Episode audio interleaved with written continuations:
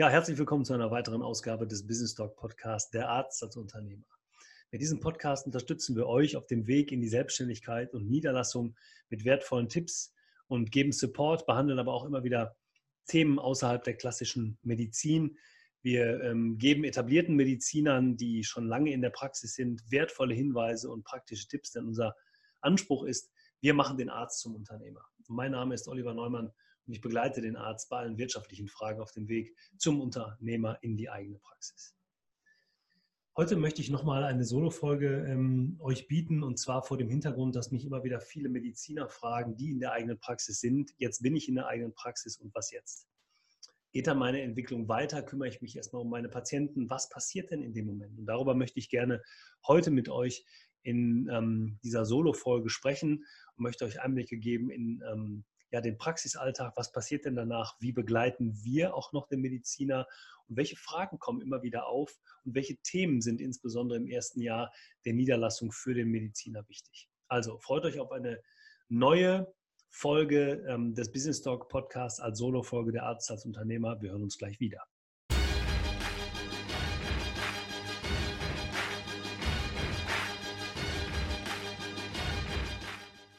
Ja, nochmal ein herzliches Willkommen von meiner Seite. Wir behandeln heute im neuen Business Talk Podcast das Thema eigene Praxis, was nun, beziehungsweise was wird jetzt? Was muss ich tun, wenn ich jetzt tatsächlich die Phase der Existenzgründung oder der Niederlassung hinter mir gelassen habe? Und ähm, ja, da möchte ich eigentlich in drei Bereiche aufteilen. Wir werden einmal diese wirtschaftlichen Themen uns nochmal angucken, die also wirklich viel mit dem Thema Betriebswirtschaft, Steuern, Finanzen, Geld äh, insbesondere zu tun haben. Also Controlling, dieses, dieses Thema werden wir auf jeden Fall besprechen. Dann werden wir uns dem Thema Mitarbeiter widmen. Und äh, zum Schluss möchte ich auf die Entwicklung beziehungsweise auf äh, die Expertise vielleicht einer Praxis für die Zukunft nochmal eingehen. Ähm, an anderer Stelle habe ich, glaube ich, das schon mal gesagt. Es gibt ja ähm, unterschiedliche Rollen, die ein Arzt als Unternehmer einnimmt. Und ähm, ihr wisst ja, wir, wir, sind eine Kooperation eingegangen oder ich bin eine Kooperation eingegangen, freue mich sehr darüber, mit ähm, zwei Damen und die haben es sehr schön mal zusammengefasst. Und zwar ähm, geht es bei uns jetzt im, beim Business Talk und ihr könnt auch ähm, diese Kooperation nochmal auf unserer Seite verfolgen, also unter businesstalk.online. Ich komme da später nochmal drauf, weil wir euch dann ein spezielles Angebot machen wollen und einen Vorschlag machen wollen, wie ihr euch mit diesem Thema, was passiert jetzt in der, ähm, äh, auf der Seite noch ein bisschen genauer beschäftigen könnt. Aber wenn ich überlege, welche Rolle übernimmt der Arzt als Unternehmer, dann haben wir vier Dinge zunächst mal herauskristallisiert. Ähm, und zwar auf der einen Seite ist der Arzt ähm, in, in dem Moment, wenn er als Mediziner in die eigene Praxis geht, wir haben es mal Basisökonom genannt, ganz wertfrei. Ähm, also er muss nicht Finanzexperte sein, um ein Unternehmen zu gründen und er muss auch nicht Finanzexperte sein, um, um die grundlegenden finanziellen Gesetzmäßigkeiten in der Ökonomie eines Geschäfts, einer Arztpraxis zu verstehen. Ähm, denn jedes Geschäft hat ja auch irgendwie seine eigenen Regeln und es gibt gewisse Größen, in dem Fall vielleicht sind es Kennzahlen, die für das Geschäft relevant sind und die man natürlich lernen muss. Ähm, das wäre als Beispiel Umsatz, Liquidität, äh, Risikoanalyse und so weiter und so weiter. Ähm, natürlich auch Kosten, die dann eine Rolle spielen. Aber das Zusammenspiel zwischen den finanziellen Größen ergibt sich immer auch im Zusammenspiel mit der eigenen Praxis, mit dem eigenen Unternehmen, weil es sehr individuell ist. Ähm, und über diese Gesetzmäßigkeiten muss er sich natürlich im Klaren sein und im Klaren werden. Also das ist schon mal ein erster Schritt. Ein zweiter Schritt ist, hängt auch sehr mit dem zweiten Punkt zusammen, den ich definiert habe, ist das sogenannte, sogenannte Teambuilder. Ähm, also dass, dass der Arzt in dem Moment es schafft, als Unternehmer oder als Unternehmer ähm, oder einen Unternehmergeist zu etablieren. Und das empfinden wir als, als unglaublich wichtige Aufgabe am Anfang, eines jeden, Geschäftige, jedes, eines jeden Geschäfts beziehungsweise einer jeden Praxis das richtige Team zusammenzubekommen. Denn sehr häufig findet man ja ein Team vor und man muss eben gucken, wie hält man das Team so zusammen oder entwickelt das Team ähm, so weiter, dass die Ideen und alles das, was, was du oder ihr oder sie jetzt mit einbringt, auch weitergeführt wird. Ne? Also dieses Thema Teambuilding ähm, ist wichtig, denn ähm, ja, es, es, geht letztendlich ja in der Praxis nicht nur um die Patienten, sondern eben auch um die Mitarbeiter. Und deshalb ist der, der Teambuilder ähm, als zweiten Punkt mal herauszustellen.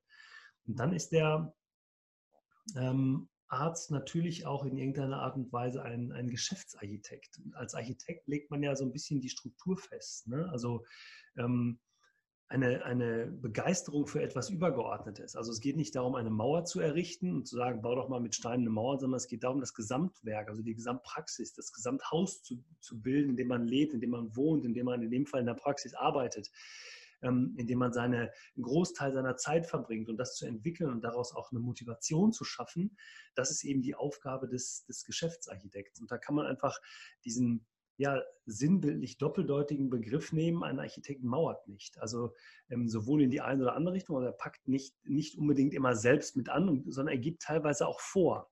In der Arztpraxis ist natürlich ein bisschen schwer, weil natürlich der Arzt als Fachkraft immer gefragt ist. Das haben wir auch an anderer Stelle schon gesagt.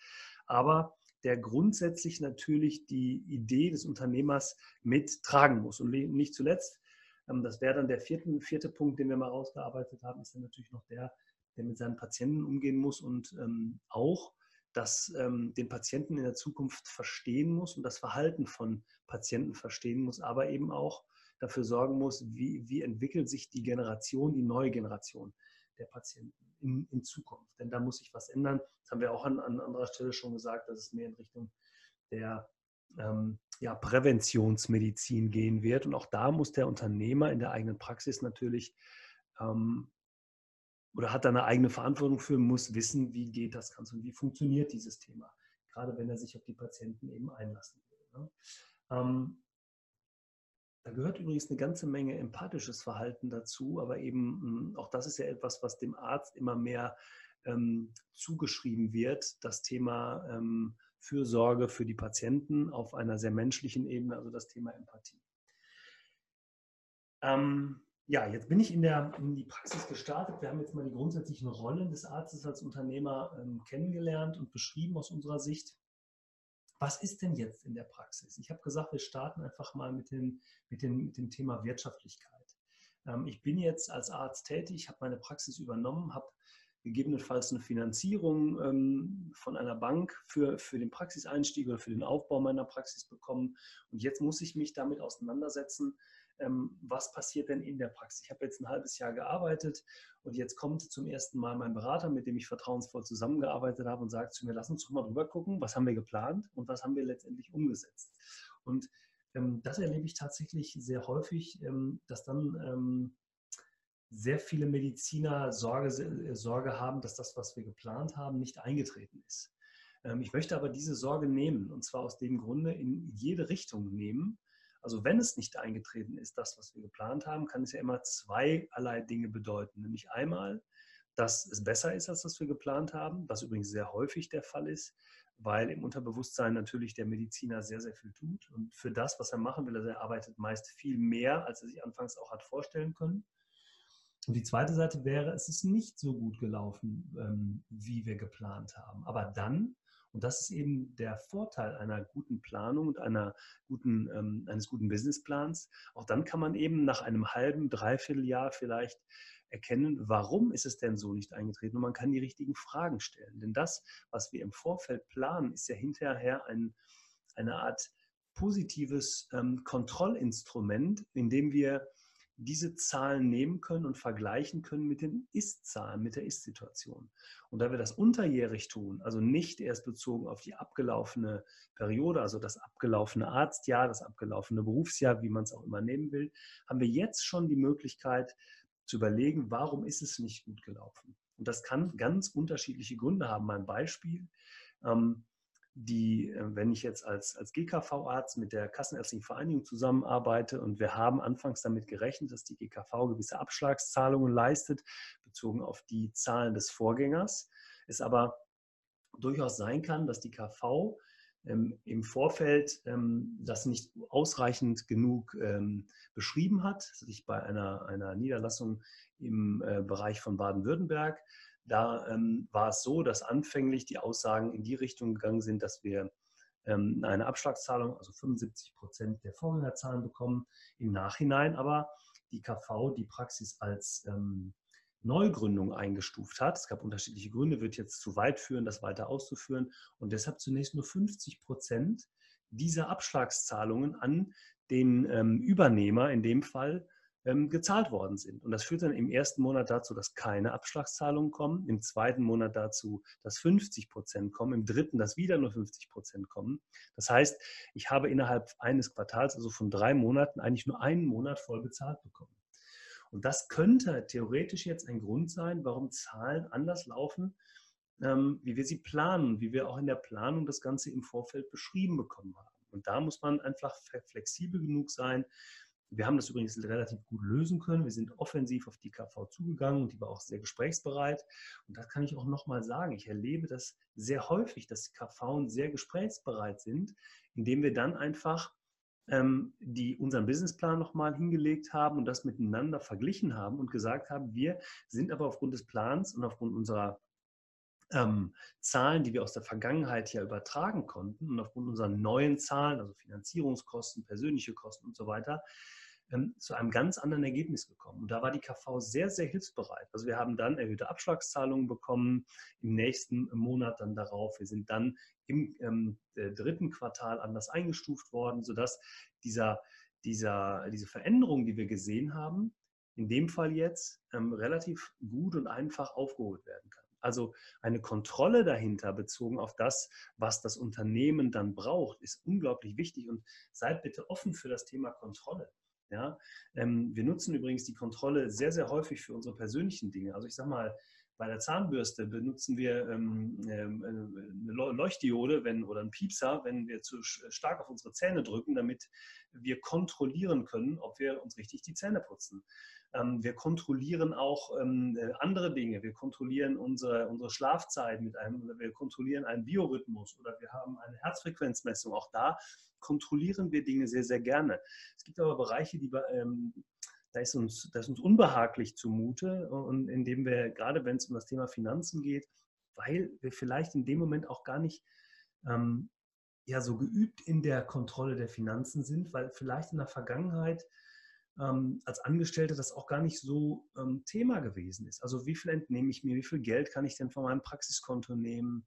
Ähm, was ist, wenn ich mein Praxiskonto ähm, belasten muss in irgendeiner Art und Weise? Also wenn ich in den ersten zwei, drei, vier Monaten mehr entnehme, als es eigentlich ähm, notwendig wäre, weil es vielleicht doch noch eine extra Ausgabe gegeben hat und, und, und. Da ist das Thema Kontrolle plötzlich nicht mehr angesagt. Aber ähm, davon müsst ihr euch einfach langfristig lösen, denn diese Kontrolle, diese, diese, diese Art des Umgangs mit diesen Zahlen, mit der Betriebswirtschaft, macht dann Spaß, weil ich kann das genauso schnell wieder in die andere Richtung drehen und ich kann eben sagen, ähm, wenn ich das Instrument Businessplan, betriebswirtschaftliche Planung gut einsetze, kommt es erst gar nicht dazu. Und das ist ein ganz wichtiger Punkt in dem ersten Jahr und auch im zweiten Jahr der der ähm, Praxisgründung, Niederlassung. Denn es kommen ja noch andere Themen auf euch zu. Ähm, äh, die Planung, die BWA, die wir uns auch im Austausch mit dem Steuerberater immer geben lassen, die können wir gemeinsam nutzen. Und ähm, auch wir haben ja mittlerweile andere Möglichkeiten als noch vor fünf oder zehn Jahren. Es ist einfach geworden und deshalb nur noch mal der Hinweis, nutzt diese Möglichkeiten. Und wenn es denn mal zu Problemen kommen sollte, sollte, ich habe in der letzten Folge schon beschrieben, es geht nicht immer alles gut, aber dann kann man eben mit diesem Instrument sehr, sehr einfach entgegenwirken. Das Beispiel Gespräche mit, mit der Bank. Unangenehme Situationen mit der Bank.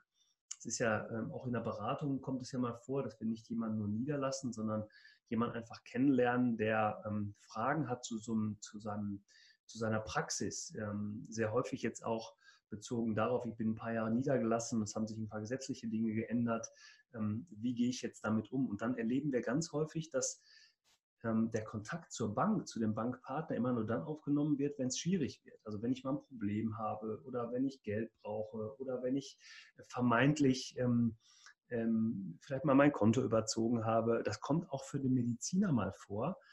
also macht euch keine Gedanken, dass es allen Kollegen immer nur gut geht. Jeder ist menschlich und jeder hat ähm, das Thema Geld für sich entdeckt, auch wenn er es bekommen hat. Und deshalb ist dieses Thema ein ganz normales Thema, ein ganz normaler Umgang. Wenn man aber der Bank mit der Bank oder mit dem Bankpartner offen umgeht, am besten ist natürlich, man braucht ihn nicht, aber wenn man ihn braucht, dann ist, oder wenn man ihn hat, dann sollte man auch diesen Kontakt pflegen und gut mit ihm umgehen.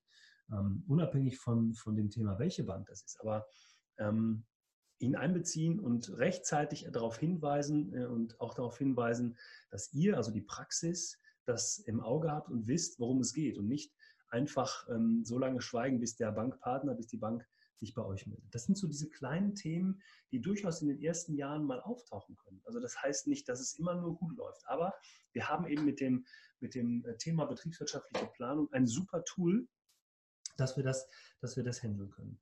Das nächste Thema äh, kommt dann irgendwann natürlich in Zusammenarbeit und Kooperation mit dem Steuerberater. Das ist das Thema der, der Jahresplanung ähm, und der Rücklagen, die gebildet werden sollten für das Thema Steuern. Also das ist ein wirklich großer betriebswirtschaftlicher Block. Und da haben wir vorhin von dem, von dem Basisökonomen gesprochen, der sich weiterentwickelt in dieser Zeit, immer mehr zu einem wirklichen Unternehmer oder zu einem Geschäftsmann, der auch seine Zahlen kennen sollte in der Zukunft. Da gibt es übrigens wirklich tolle Möglichkeiten, wie man sich auch einfach mit diesen Themen mal beschäftigen kann. Es ist nicht unbedingt wichtig, dass er das im ersten Jahr oder im zweiten Jahr macht, aber sich kontinuierlich mit diesen Themen auseinanderzusetzen, macht einfach sehr viel Sinn. Das zweite Thema, ähm, was immer wieder kommt nach einer gewissen Zeit, ist das Thema Mitarbeiter. Mitarbeiterführung, wie gehe ich mit meinen Mitarbeitern um? Und ähm, das kann natürlich schon in der Phase der Niederlassung aufkommen, aber die Frage danach, ähm, wenn ich jetzt ein halbes Jahr mal mit meinen äh, Mitarbeitern gearbeitet habe und ich habe die mal kennengelernt, ich habe vielleicht die ersten Marotten kennengelernt, die haben meine ersten Marotten kennengelernt, also wer das Wort Marotten nicht kennt, das sind vielleicht ähm, eingeschliffene Verhaltensweisen, die der eine oder andere positiv oder negativ äh, bewertet, ähm, dann habe ich meine, habe ich die Mitarbeiter mich kennengelernt und ich habe die Mitarbeiter kennengelernt, sodass ich in dem Moment einfach sagen kann, ähm, wie möchte ich in Zukunft mit diesen, mit diesen Personen oder mit, dieser, mit diesem Personal auch umgehen? Möchte ich die weiterentwickeln? Brauche ich vielleicht neues Personal? Ähm, oder oder ähm, verabschieden sich vielleicht auch Mitarbeiter mittlerweile, weil sie mit dem, was ich jetzt in der Praxis mache, nicht zufrieden sind? Da gibt es ja ganz unterschiedliche Vorangehensweisen. Und da kommt es ja sehr häufig schon mal dazu, dass ähm, ja, der, der Arzt, die Ärztin oder die, die, die Gründung, die, der Einstieg in eine Praxis auch gar nicht so ist, wie man sich vorstellt. Ne? Da gibt es dann dieses, dieses, dieses Thema Führungskrise. Also auch das haben wir, glaube ich, an der einen oder anderen Stelle schon mal besprochen, hm, wenn ich es nicht gelernt habe. Ähm, ja, unternehmerische Führungskompetenzen aufzubauen und, und, anzuwenden, wie möchte ich die dann ein, ein, einfach entwickeln? Dann kann ich vielleicht auf das zurückgreifen, was mir irgendwann mal selbst untergekommen ist und ich bewerte das, äh, so will ich es machen oder so will ich es eben nicht machen.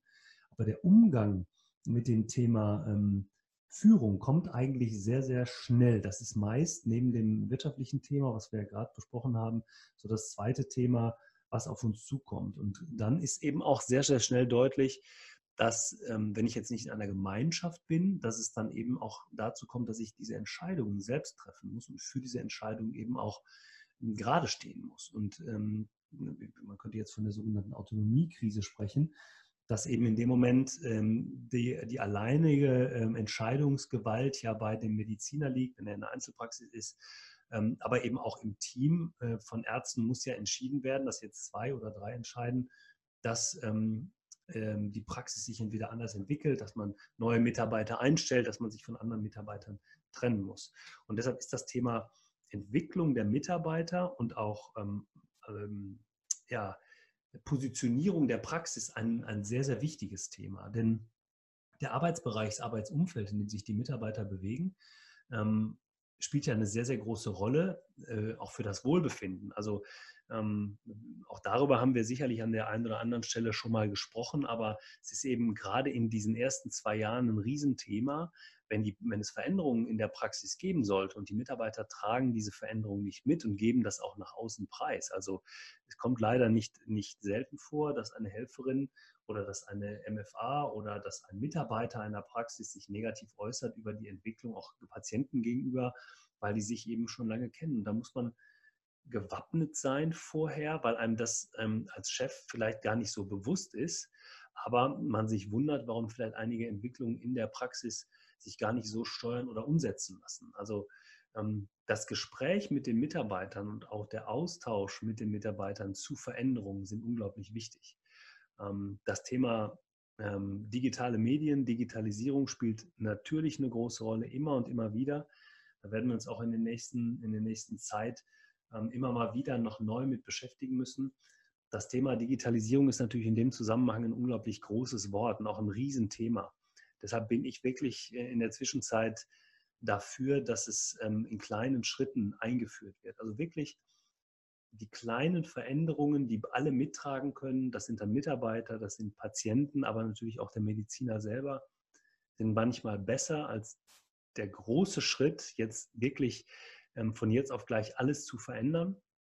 Kommen wir zwar gleich auch nochmal drauf, was das bedeuten kann, aber gerade in Bezug auf das Einbeziehen von Mitarbeitern und Patienten, also diese, dieses Thema ähm, Führung, sowohl als äh, Patient als auch als Mitarbeiter, das sollte vielleicht in kleinen Schritten kommen, wenn ich mein Team nicht von vornherein selbst und alleine zusammenstellen kann. Das ist nochmal an der Stelle auch wichtig, insbesondere natürlich in der Einzelpraxis, aber auch wenn Praxen sich zusammenschließen, wichtig, weil dann natürlich unterschiedliche Interessengebieten, in unterschiedliche Interessengebiete der äh, vorher Einzelpraxen ähm, auf uns zukommen. In Großpraxen ist es nicht so ein großes Thema, weil die Mitarbeiter da ähm, oft auch in Teams eingeteilt sind und jedes Team natürlich dann auch noch wieder eine eigene Führungskraft hat. So erlebe ich zum Beispiel in in äh, vielen ähm, strahlentherapeutischen, radiologischen Praxen, die wiederum Teams bilden und innerhalb der Teams dann sich, sich teilweise selbst führen, was äh, sehr, sehr schön ist. Aber da hat man sich auch vorher sehr, sehr stark um die Ausbildung der Mitarbeiter gekümmert. Ähm, auch da können wir vielleicht nochmal eine eigene Podcast-Folge zu machen, ähm, wie das mit der Teambildung in den einzelnen äh, Groß, in den Großpraxen äh, funktionieren kann.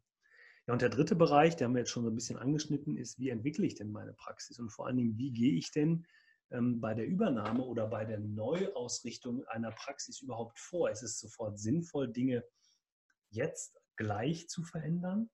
Also, ähm, oder ähm, also in dem Zusammenhang, wenn ich jetzt sage, Mensch, ich weiß, ich habe bis jetzt eine sehr konservative Praxis geführt, also konservativ bezogen auf Patientenkontakte, digitale Prozesse in der Praxis, Online-Sprechstunde, das Thema ähm, elektronische Gesundheitsakte, dann das Thema elektronische Patientenakte, dann das Thema Online- ähm, oder Videosprechstunde, das können ja bezogen auf die Arbeit in der Praxis im Augenblick zunächst mal alles neue Methoden sein, die nicht mehr konservativ sind. Also wie gehe ich allein damit um, ohne jetzt mein Leistungsbild meiner Praxis zu verändern oder zu verbessern, ähm, im Sinne davon, dass ich vielleicht andere Dinge auch abrechnen kann. Also mich mit diesen Themen mal zu beschäftigen, auch für die Zukunft. Es gibt übrigens da eine schöne Statistik. 60 Prozent oder über 60 Prozent der Patienten würden gerne über das Thema Fernbehandlung mit dem Arzt kommunizieren. Über 60 Prozent der Patienten würden gerne mehr über den Arzt wissen, bevor sie ihn zum ersten Mal sehen. Also das Thema Bewertungsportale spielt eine große Rolle. Und ebenfalls über 60 Prozent würden gerne oder würden ähm, ihre Daten der Allgemeinheit zur Verbesserung von Diagnose und Gesundheitsprozessen ähm, zur Verfügung stellen. Ähm, das ist ja hochinteressant. Also die Bevölkerung, also das ist übrigens eine Umfrage der, der Deutschen Apotheker- und Ärztebank, die, die durchgeführt worden ist im Rahmen von Digitalisierungsprozessen im Gesundheitswesen oder in ambulanten Arztpraxen. Ähm, ist ja hochinteressant und die, die äh, Umsetzung in den Praxen ist aber, was die andere Seite angeht, jetzt wiederum sehr, sehr schwierig und kompliziert, weil man eben Sorge hat, weil zum Beispiel das Thema Videosprechstunde noch nicht ähm, ähm, lukrativ genug für viele Mediziner ist, weil auch da die, die vorgeschalteten Prozesse, also bezogen darauf, muss ich eigentlich nochmal den Patienten gesehen haben oder nicht. Es gibt ja gerade das neue ähm, digitale Versorgungsgesetz, ähm, das jetzt im Kabinett vorgelegt wird, wo ähm, dann die Entscheidung getroffen wird, ob diese Prozesse vereinfacht werden sollen in der Zukunft. Aber mal ganz davon ab, wir schweifen da jetzt ein bisschen ab. Ähm, also wenn etwas in dem Leistungsbild verändert werden soll, ist immer die Frage, wenn ich niedergelassen bin, mache ich das gleich oder warte ich eben erst ab, ähm, bezogen darauf, dass ich erstmal weitermache, meine Patienten einfach dran gewöhne, aber auch meine Mitarbeiter dran gewöhne. Also bezogen auf Arbeitsprozesse ist es sicherlich so, wie gerade beschrieben, sinnvoll, einige Dinge etwas, ich nenne es jetzt mal smooth, ähm, einzuführen und mit den Mitarbeitern da auch so umzugehen, dass sie es mittragen können. Denn ich glaube, es ist ganz wichtig, dass die Mitarbeiter dahinter stehen bei allen Dingen, die, die umgesetzt werden. Ähm, oft ist es aber so, dass ähm, auch einfach Veränderungen in der Praxis nicht sofort durchgeführt werden, wenn man Geld sparen will. Das halte ich zum Beispiel, wieder eine persönliche Meinung, für eher kontraproduktiv, weil die Persönlichkeit des Arztes natürlich sich wiederfindet, auch daran, wie, wie strukturiert ist jetzt meine Praxis, wie sieht meine Praxis aus, wie bringe ich meine eigene Persönlichkeit in die Praxis ein. Und ähm, deshalb ist eine Änderung nach 30 Jahren gar nicht so verkehrt, denn dann wird den Patienten auch deutlich, ja, nach außen ist die Änderung schon sichtlich, nach innen, also Behandlung, Fürsorge für den Patienten und auch ähm, ja, Expertise des Arztes sind aber nach wie vor da und erhalten. Und der Patient muss sich jetzt keine Sorgen machen. Es ist aber so ein bisschen der, der frische Wind, der vielleicht da durchweht. Und wenn ich dann auch noch nach und nach neue Leistungs- Spektren einführe, also meine Expertise als Arzt noch mit einbringen kann, indem ich vielleicht neue Behandlungsmethoden einführe, indem ich modernere Geräte, Geräte mit einbringe, indem ich vielleicht einfach auch eine ja, im GKV-Bereich bis jetzt nicht übliche Privatsprechstunde einrechne, indem ich vielleicht in andere Öffnungszeiten mit einführe. Dieses ganze Thema entwickelt sich meist in den ersten ein bis zwei Jahren der Praxis und ihr merkt schon an diesen Beispielen, ist es sehr, sehr wichtig, dass ich erstmal anfange und starte und dass ich mir vorher nicht zu viele Gedanken mache, äh, soll ich jetzt alles ändern oder nicht. Gebt diesen Prozess äh, euch einfach mal hin. Ein paar Dinge müssen wir sicherlich vorher planen und besprechen, das haben wir ganz am Anfang gesagt. Aber auch da laufen die Prozesse innerhalb, wenn es einmal losgegangen ist, so, dass Veränderungen auch ähm, im laufenden ähm, Jahr, im laufenden zweiten Jahr, im laufenden dritten Jahr immer, immer und wieder durchgeführt werden müssen. Ähm, das macht eure Entwicklung als Unternehmer aus, das macht aber auch die Entwicklung des Teams mit aus und natürlich auch vielleicht dann die Veränderung der Patienten, denn auch da haben wir schon oft drüber gesprochen. Langfristig ähm, habt ihr immer die Patienten, die ihr verdient, beziehungsweise ähm, die ihr vielleicht auch anzieht. Ne? Also äh, da kommen wir wieder auf das Thema Bewertungsportale. Ja, das vielleicht mal so als, als ähm, Dreiklang. Also wir haben das Thema äh, Wirtschaftlichkeit, Betriebswirtschaft, wir haben das Thema Mitarbeiter, wir haben das Thema Entwicklung der Praxis besprochen. Und sollte dir jetzt einfach unsicher sein, ähm, was passiert denn in der Phase? Ich, ich weiß nicht, wie kann ich denn ähm, überhaupt erfahren, was mit mir los ist und wie kann ich vielleicht nochmal einen Tipp bekommen? Und da möchte ich euch ein ähm, kleines Angebot machen. Wir haben für euch auf unserer Seite Business Doc Online ein, ähm, eine Kurzanalyse, eine Grundlagenanalyse eingerichtet. Diese Grundlagenanalyse richtet sich entweder da, äh, dahin, dass ihr jetzt eine Praxis habt und einfach jetzt schon im Anfang dieser Phase auf Probleme stoßt und die einfach mal ähm, nochmal äh, bewertet oder durchschaut haben wollt. Aber eben auch darauf, wenn ihr eine Praxis gründen wollt, wo ihr da eure Probleme seht. Ähm, diese Analyse ist kostenfrei, das stellen wir euch zur Verfügung und wir versprechen jedem, der diese Analyse machen will, ein persönliches Statement von uns. Ihr bekommt persönliche Tipps mit an die Hand. Ähm, bezieht euch einfach nochmal vielleicht kurz auf den Podcast hier, dass ähm, ihr deshalb auch äh, gekommen seid und Ganz wichtig für uns ist es für jeden Einzelnen ein persönliches Statement. Es gibt eine persönliche Auswertung dieser Fragen, die ist auch nicht lang. Bei dem einen sind es, glaube ich, fünf oder sechs Fragen, bei dem anderen ist es ein bisschen mehr. Je nachdem, welche Richtung ihr da eingeschlagen habt. Also unter www.businesstalk.online auf den Analysebogen gehen, ihr werdet durch das Programm geführt und ähm, dann gibt es von uns ein persönliches Statement und ein paar Tipps, wie ihr da gut weitermachen könnt. Ja, ich wünsche euch ähm, alles Gute auf dem Weg ähm, zum Unternehmer in der eigenen Praxis. Ähm, ich glaube, ganz viel Entwicklungspotenzial und ähm, denkt immer dran, bleibt unternehmerisch. Wir hören uns wieder. Bis zum nächsten Mal. Macht's gut. Ciao.